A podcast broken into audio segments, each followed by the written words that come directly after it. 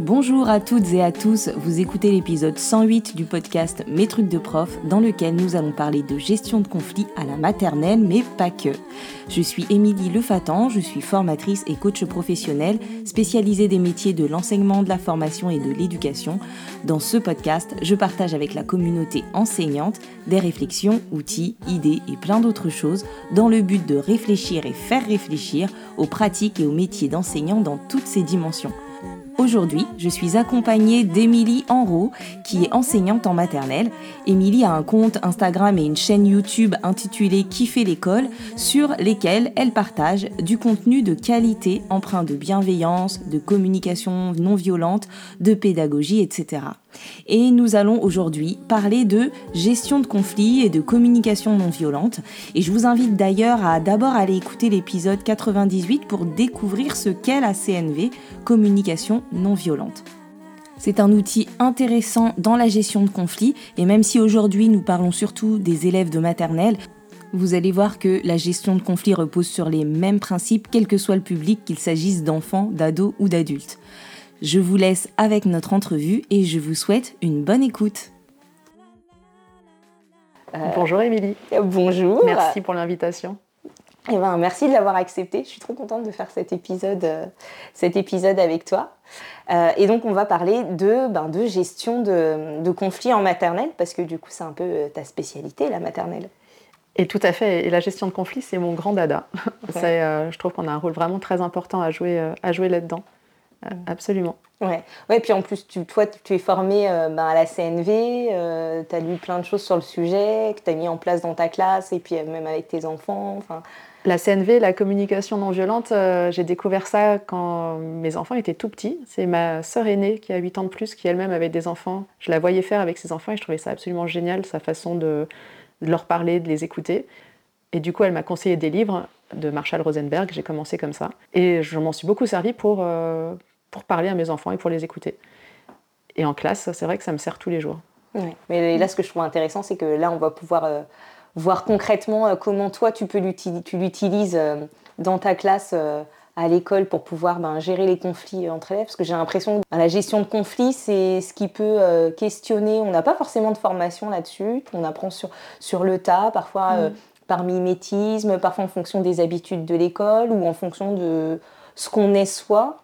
Tout à fait. Et quand on ne s'est pas posé la question, quand on ne s'est pas vraiment posé sur comment je peux faire pour aider des enfants en conflit, généralement on tombe dans de vieux travers euh, que d'autres adultes ont appliqués avec nous.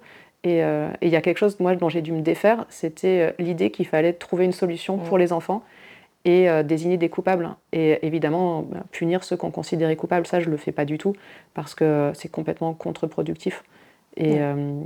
et, un enfant qu'on envoie s'asseoir sur un banc pour qu'il réfléchisse à ce qu'il a fait, il ne se sent pas entendu et euh, il y a de grandes chances pour qu'il recommence euh, justement la raison pour laquelle il a été puni, qu'il recommence ou qu'il se sente incompris, qu'il soit frustré, que ça le mette hyper en colère. Et, si par exemple il vient de taper quelqu'un ou il vient de se bagarrer avec quelqu'un, c'est pas en allant réfléchir sur un banc qu'il va retrouver, trouver en lui les ressources ben, de s'apaiser et puis d'être en paix avec, avec l'autre, enfant.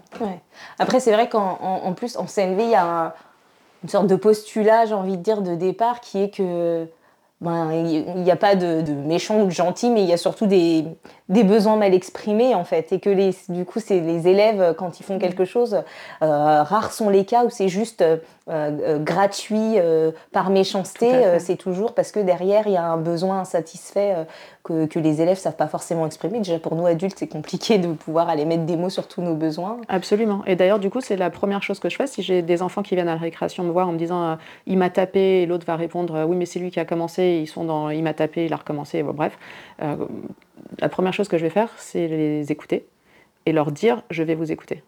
Et ça, c'est très important aussi, je pense qu'on y reviendra sur euh, la qualité de l'écoute. Parce que quand les enfants viennent nous voir, ils n'ont pas envie qu'on soit la police et qu'on dise c'est toi qui as tort, c'est toi qui as raison. Alors qu'on pourrait le croire, parce qu'ils veulent vraiment qu'on, quand ils disent c'est lui qui a commencé, ça veut dire non, mais punis-le lui, ne me punis pas moi, je retrouve, ne, te trompe, ne te trompe pas de, coupable. Et donc la première chose que je fais, c'est écoutez, je vois que ça va pas, je vois que toi tu pleures par exemple, donc je mets des mots sur ce que je vois. Et je leur dis, je vais vous écouter chacun votre tour. Et là, généralement, il y en a un qui m'interrompt en disant Oui, mais c'est lui qui a commencé. Je fais Attends, t'inquiète pas, je vais t'écouter aussi. On va commencer par un tel et ensuite, ça sera ton tour. Donc, déjà, ça apaise un petit peu tout le monde de savoir que, que je vais prendre en main les choses et qui vont avoir chacun l'occasion de, s'expliquer, déjà ça apaise un petit peu le, climat. Ça, évidemment, ça marche quand les enfants ne sont pas en sang et en train de s'étriper. Hein. Si jamais il y a un enfant qui est vraiment très très en crise, c'est autre chose. Mm. Donc là, je parle plus des, des, petits conflits. de, elle m'a dit, t'es pas ma copine un tel veut plus jouer avec moi, un enfant qui pleure parce qu'il a été poussé. Voilà. Si, euh, si on est dans ce cadre-là, là, je vais leur dire, OK, je vais vous écouter chacun votre tour. Ouais. En fait, euh, là, dans ce que tu as dit, euh, il y a eu plein de choses qui m'ont donné envie de, de, réagir. La première chose, c'est de ne pas chercher à vouloir trouver absolument une, une solution.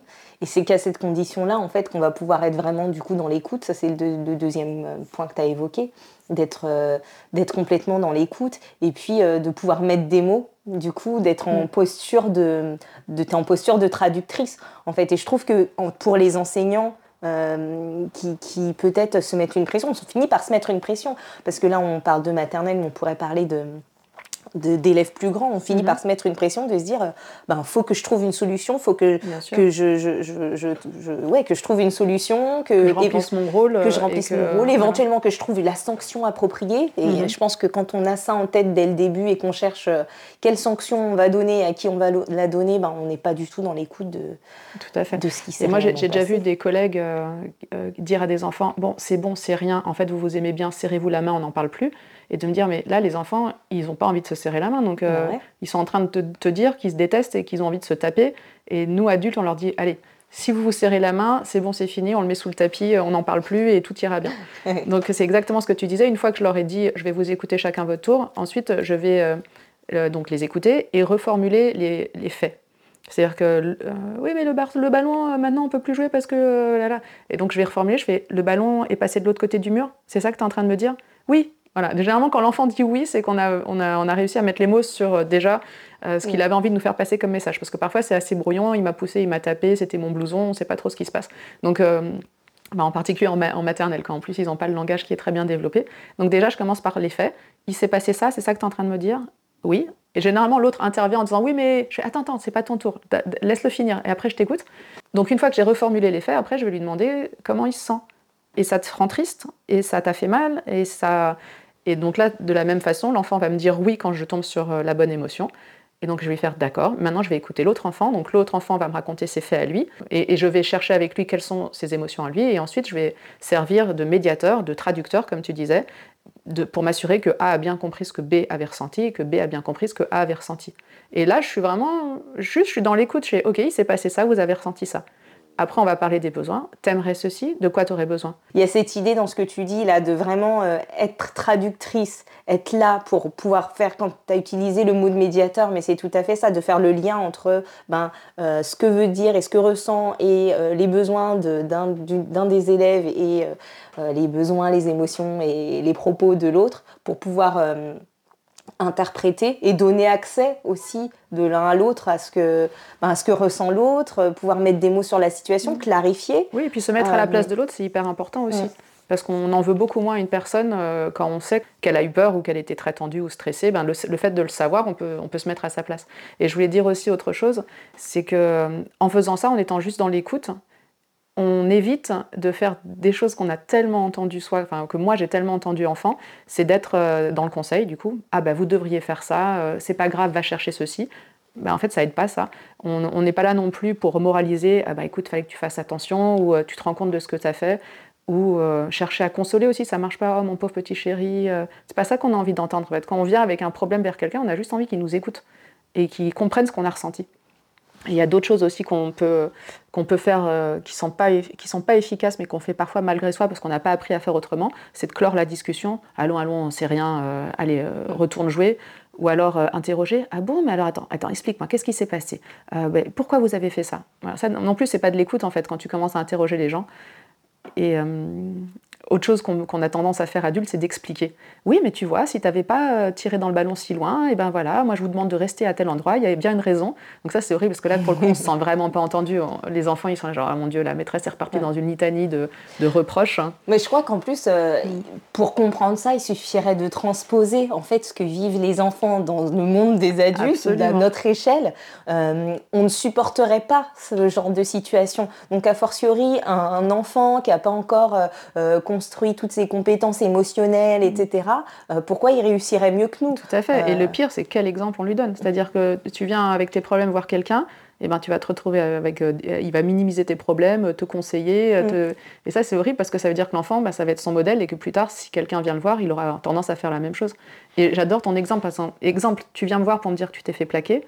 Si je te réponds un truc du genre Ah, c'est rien, t'inquiète pas, tu vas en trouver un autre, ou ah, mais tu vois, si tu, avais fait ça. Eh oui. Mais qu'as-tu fait? Qu'as-tu fait, fait? Enfin, remets-toi en voilà. Plutôt que Ah, tu t'es fait plaquer. Voilà. Et, en fait, rien que ça, ça c'est un, truc aussi que je voulais dire. Quand les enfants viennent nous interrompre un milliard de fois euh, dans la journée pour nous dire Mon grand-père, il a scie, euh, euh, ma, ma soeur, elle a pris mon bonnet. Voilà. Ça, ça c'est notre quotidien à, l'école. Et, et, parfois, on n'a pas forcément non plus les ressources nécessaires soit parce que bon, bah, ça revient tout le temps, on ne on sait pas quoi faire. Bah, ça, quand ça arrive, ce que je fais, c'est que je reformule mot pour mot ce que l'enfant m'a dit. Et ça, ça marche à tous les coups. Ah, ta sœur t'a volé ton bonnet. Ah, tu t'es fait plaquer ce matin.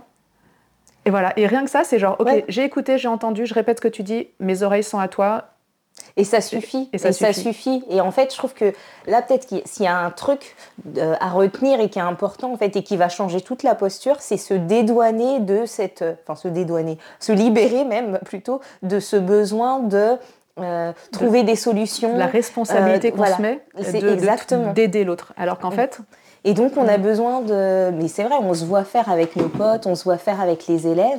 Euh, on a l'impression qu'il faut qu'on trouve une solution, qu'il faut que euh, on ait quelque chose à dire. Et en fait. Ou alors euh, que ce qui nous vient là tout de suite, bah, ça serait une bonne. et que ça va l'aider. Ah oui, bah moi j'aurais fait ça dans ta situation. Bah non, en fait. Mm. Ouais, t'es pas prêt. Enfin, je veux dire. T'es pas prêt à l'entendre, puis t'as pas envie de l'entendre. T'as juste envie. à la limite, bah voilà, ce qui fait vraiment du bien, c'est écoute, j'ai mon épaule. Si tu veux mettre ta tête et pleurer, je suis là, quoi. Je suis là pour accueillir ce que tu as à dire parce que, parce que je vois que tu es en détresse. Et honnêtement, bah, merci de ta confiance. Moi, j'aime bien aussi dire aux enfants, et je te remercie euh, de venir me voir, ou euh, euh, ça me touche que tu partages ce que tu viens de dire. Voilà. Et, parfois, je dis, écoute, je sais, je sais pas vraiment comment t'aider, je sais pas ce que je pourrais dire pour t'aider, mais en revanche, je suis là pour t'écouter.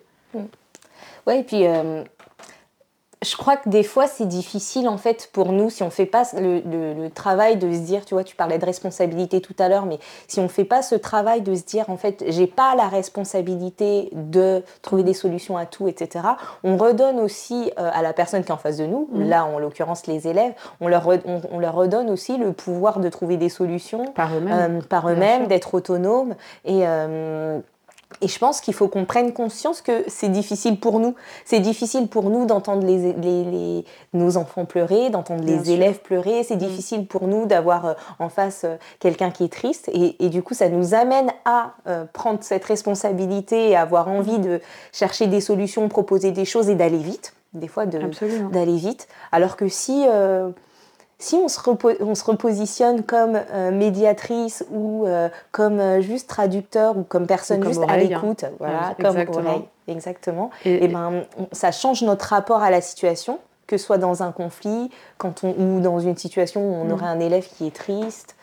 Tout à fait. Et toi, je crois que tu as mis le doigt sur un truc qui est très important, c'est que quand j'entends un parent qui dit à un enfant qui vient de tomber, c'est rien, t'as pas mal, là c'est typique, c'est l'enfant il est en train de pleurer, et même si l'adulte pense que c'est pas grand-chose, en fait, de nier le fait que l'enfant s'est fait mal, même si l'enfant il n'a pas super mal, mais il dit si j'ai mal, j'ai mal, mais non c'est rien. Ça c'est terrible en fait ce mm. qui se passe là parce que tu empêches l'enfant de ressentir. Enfin, tu, dis à l'enfant en gros ce que tu ressens c'est pas valide.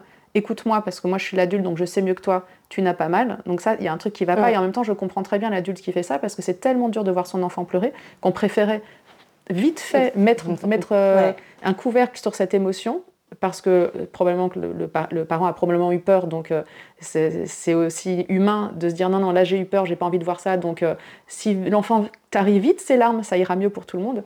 Alors qu'en fait, de dire à un enfant tu t'es fait mal, montre-moi ton bobo. Tu t'es fait mal sur le genou? Ah ouais, je vois.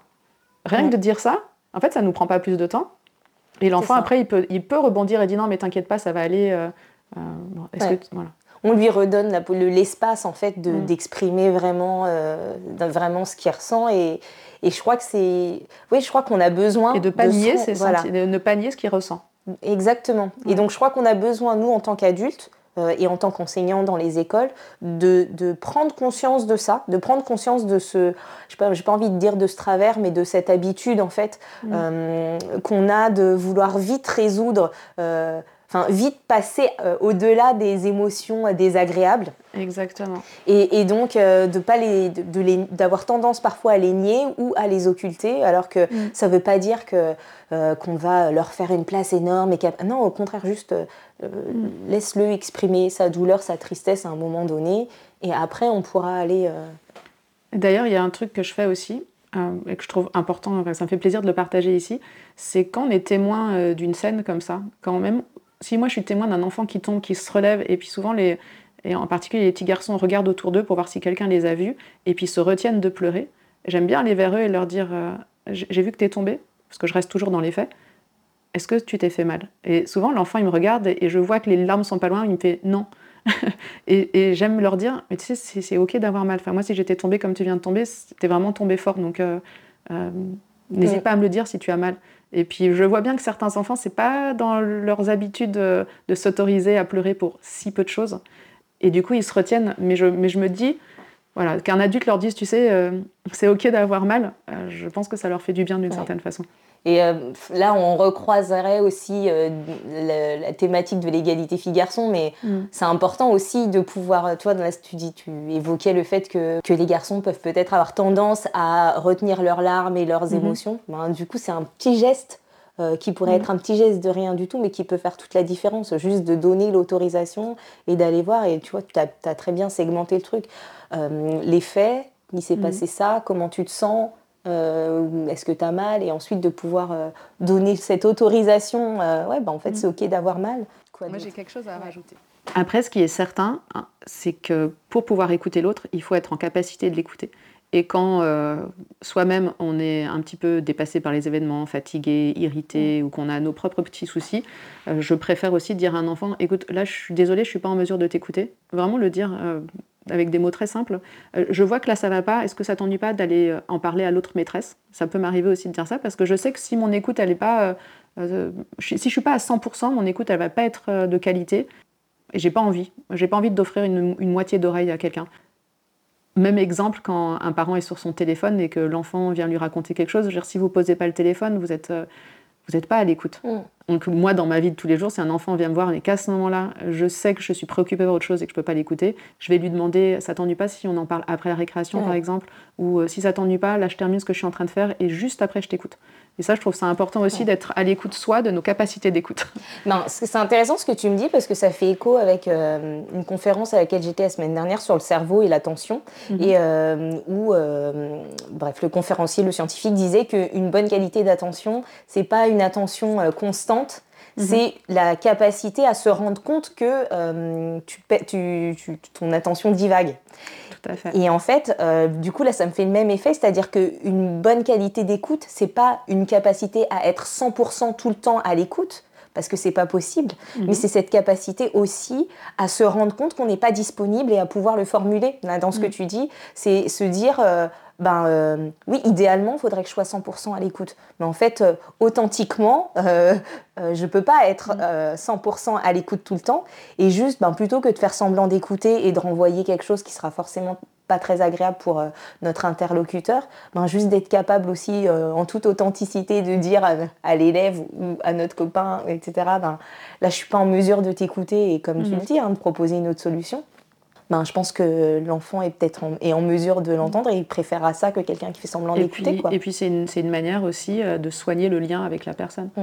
dire tu vois, tu es important pour moi. Là, tout de suite, je suis pas capable, mais euh, crois-moi, dès que, dès que j'en ai la possibilité, je t'écoute avec grand plaisir. Ouais, c'est tout simple, mais. Euh, ouais, c'est tout simple et on nous a pas appris. Ouais, exactement. Évidemment, on va pas pouvoir décrypter toutes les situations de conflit, là, mais déjà dans, ben, dans ce qu'on s'est dit, si on devait déjà retenir euh, l'essentiel quand on a envie d'écouter quelqu'un qui nous apporte euh, ses problèmes. Donc je dirais reformuler les faits, mmh. sans jugement. Et j'insiste parce qu'on a vite fait de juger sans s'en apercevoir en disant des trucs genre Ah oui, ça c'est pas gentil, dis donc. Préférer à ce n'est pas gentil, ah oui, ça doit faire mal ou quelque chose comme ça. Mmh.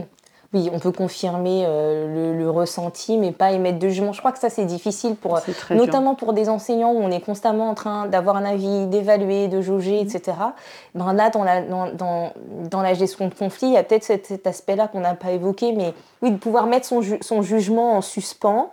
Euh, parce que ben, on ne peut pas s'empêcher de juger, mais en tout cas de mm. s'empêcher de le formuler et de s'autoriser à éventuellement changer d'avis une fois qu'on aura eu les faits. Euh, mais de pouvoir euh, ouais, ne pas, euh, ben ouais, comme tu disais, ne pas balancer son jugement comme ça ou ne pas le laisser transparaître alors que tout le monde ne s'est pas exprimé, alors que voilà. qu'on ne nous a pas demandé. Retenir son jugement, trouver l'émotion que l'enfant a ressentie ou que la personne a ressentie. Ensuite, aider, aider l'enfant à mettre des mots sur l'émotion qu'il a ressentie. Servir de médiateur pour que chacune des deux parties entende bien ce que l'autre a ressenti aussi. Ouais. Et puis après, on les laisse se débrouiller. Hein. Ouais, et puis Parce que souvent, euh, ils trouvent leur solution tout seuls après ça. Ça, c'est peut-être une des choses qu'il faut vraiment retenir, c'est que, euh, en fait, euh, pas, ce n'est pas forcément à nous, ce n'est même quasiment pas à nous de trouver des solutions. Et si on s'enlève ce poids-là, et, eh ben on change de posture dans toute la, gestion du conflit. Et là, du coup, nous, on est là pour faciliter le retour à la communication qui a été brisée entre deux enfants. Quand ils sont en colère, qui se crient dessus, qui se tapent, qui se fâchent, ils sont plus en lien euh, avec l'autre. Et donc nous, on va recréer le lien. Il a ressenti ça, regardez, c'est passé ça, et toi, tu as ressenti ça. Et parfois, ça aide énormément aussi de dire, j'ai confiance en vous, je suis sûre que vous allez trouver une solution. Maintenant qu'on a dit tout ça, qu'est-ce que vous en pensez? Qu'est-ce que vous pourriez faire? Mm. Et de les accompagner, et les, accompagner là-dedans. exactement. Et c'est vrai que j'ai vraiment confiance en eux, je, suis sûre que vous allez trouver une solution. La plupart du temps, ils étaient copains à 10 minutes en plus. Donc, euh, Ouais. Moi, j'aime beaucoup le mot que tu as utilisé là, parce qu'on a utilisé traductrice euh, ou traducteur, euh, interprète, et là, tu viens d'utiliser le mot euh, facilitateur. Mhm. Et en fait, ouais, en fait, c'est faciliter la communication. Je crois que s'il y a un truc à retenir... Ou la restaurer. ou, la restaurer. Mais donc restaurateur, restauratrice. Ouais, absolument. mais mais c'est ça la posture en fait. C'est pas la posture du policier. On, enfin, on entend souvent dit ouais, on est là, on fait la police. Non, on fait pas la police. Non, on fait pas la police. En fait, on. Et si on se voit en train de faire la police, hop, hop, hop, on fait marche arrière et on s'arrête. Exactement. On s'arrête. Après, il y a peut-être des auditeurs qui vont se dire oui, enfin, quand l'enfant a tapé, il faut bien quand même qu'on lui rappelle les règles. Tout à fait. On peut complètement rappeler les règles, mais dans un troisième temps ou quatrième temps. Sur le moment, en fait, on va écouter chacun et ensuite rappeler les règles. Ok, tu as réalisé qu'il avait eu très peur et que ça lui avait fait mal. Donc je te rappelle que taper, c'est absolument interdit à l'école. Et ça, on peut le dire très fermement, mais, mais c'est très bienveillant de dire à un enfant, je te rappelle les règles. Mm. Et ça ne veut pas dire que je vais le punir derrière. Je ne veux plus voir ça. On est bien d'accord. Je ne suis pas d'accord avec le fait qu'on tape tu t'en, rends compte que, que ça lui a fait mal. En fait, je crois que aussi ce qui, ce qui ressort de tout ça, c'est que finalement, euh, cette gestion de conflit là, qui peut paraître un peu lourde pour certains enseignants ou, mhm. problématique, en fait, c'est une situation d'apprentissage. C'est, aussi un moment où ben, on apprend à communiquer, à trouver des solutions, euh, à raconter ce qui s'est passé, à se mettre à la place de l'autre. Et, du coup, si on, tu vois, toutes ces postures qu'on a mhm. mises sous les noms de euh, facilitateur, interprète, médiateur, mhm. traducteur, etc. Ben, ce sont des postures, euh, ce sont des postures enseignantes en fait. Tout à fait. C'est des postures qu'on va pouvoir avoir à la fois en classe et en, et, en même temps euh, Bien sûr. Euh, dans la gestion de conflits. Et moi, je crois beaucoup aussi à l'enseignement à travers le modèle. C'est-à-dire que si on montre à des enfants qu'on est capable de gérer un conflit sans s'énerver soi, sans punir, sans crier, et qu'on est vraiment dans l'écoute, ça leur donnera aussi les outils pour plus tard écouter ceux qui viendront vers eux. Exactement. Mm. Parfois, on entend des choses comme Mais ça va pas, mais tu te rends compte de ce que tu as fait. tout de suite, on va culpabiliser l'enfant. Plutôt mm. que Oh là là, je vois que, dis donc, tu es très en colère. C'est très différent de dire à un enfant J'ai l'impression que tu es très en colère, plutôt que de dire Mais ça va pas, non, mais qu'est-ce que tu viens de faire? Mais tu te rends compte de ce que tu fais? Voilà, De culpabiliser direct plutôt, que de dire, de, plutôt que de mettre un mot sur les émotions tu es très en colère, l'enfant qui est très en colère, il peut l'entendre. Ça va pas ce que tu as fait, il peut pas l'entendre, surtout s'il est en crise. C'est euh, une autre façon de dire les choses en fait. C'est la manière dont on parle de ce qui s'est passé. C'est une façon de dire à l'enfant viens avec moi, rejoins-moi, on va trouver une solution ensemble et pas je te mets à l'écart, ce que tu fais c'est juste inadmissible, mm. éloigne-toi de moi. L'enfant qui est en crise, il a certainement plus besoin de notre attention et notre amour à ce moment-là que notre rejet. Et le rejet, c'est une des pires choses qu'on peut subir euh, en tant qu'être humain. Donc de dire à un enfant, ce que tu fais, c'est nul, ça va pas, euh, je n'arrive pas à croire que tu sois capable de faire un truc, pareil, va t'asseoir sur un banc, c'est euh, juste lui rajouter une dose euh, d'inconfort et, et, de tristesse et de colère, alors qu'à ce moment-là, on pourrait lui dire, ok, je vois que tu as pété un câble, que ça va pas du tout, que tu es super en colère, viens, on va trouver une solution pour que ça aille mieux et pour que tu puisses restaurer déjà l'image de toi-même, parce que souvent on se sent pas bien après avoir frappé quelqu'un. J'imagine personne qui se sente soulagé euh, à l'intérieur d'avoir fait mal à quelqu'un, même si ça peut soulager physiquement de se décharger. Après, on, sent, voilà, on, peut avoir une très mauvaise image de soi-même. Donc les enfants, ils ont besoin aussi qu'on les aide à redorer l'image d'eux-mêmes pour pas qu'ils soient stigmatisés et pour qu'ils puissent décoller l'étiquette qu'on a vite fait de leur mettre de cet enfant-là est violent, cet enfant-là, il ne sait pas être avec les autres, cet enfant-là, il est comme ci, il est comme ça. Et ça, c'est un autre sujet, mais euh, quand on juge l'enfant, ah mais dis donc, t'es vraiment pas gentil.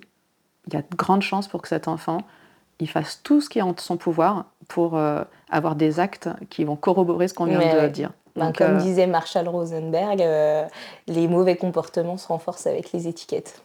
exactement. Ah oui, je suis pas gentil, ben tiens, tu vas voir, bam. Et, c'est des enfants qui vont en plus rajouter le coup de pied à la maîtresse, alors qu'à la base, ils, étaient que en train d'embêter un autre enfant. Mm. C'est ben si c'est ça que tu crois de moi, tu vas, je vais te montrer à quel point tu as raison. Alors que si on dit à cet enfant, euh, je vois que tu es très en colère, on n'est pas en train de lui dire t'es pas gentil. On est en train de lui dire ok, je vais t'aider. Mais juste en t'écoutant. Bon, bah écoute, euh, je crois que je crois qu'on peut s'arrêter là pour aujourd'hui parce que j'ai l'impression qu'on pourrait parler du sujet je encore. Je crois qu'on fait euh, partie de ces gens qui pourraient parler d'éducation pendant des heures et des heures sans se lasser. Exactement. Bah, je te remercie d'avoir accepté mon invitation et puis euh, voilà, je te remercie pour cet échange. Eh bien, un grand merci à toi, ça m'a fait très plaisir. Voilà, cet épisode est terminé. J'espère que vous l'aurez apprécié. Vous pouvez retrouver Émilie en row sur Instagram et YouTube avec ses comptes Qui fait l'école vous pouvez également commenter ce commentaire sur les posts dédiés sur les réseaux sociaux ou sur le site mestrucsdeprof.fr. Pensez également à attribuer le plein d'étoiles sur les plateformes Apple Podcast ou Spotify pour faire connaître le podcast. Et moi, je vous retrouve bientôt pour un prochain épisode. Et d'ici là, prenez soin de vous. Bye bye. Ah. c'est trop chouette. c'est trop cool. Je crois qu'on a fait euh, un beau petit tour déjà. complètement.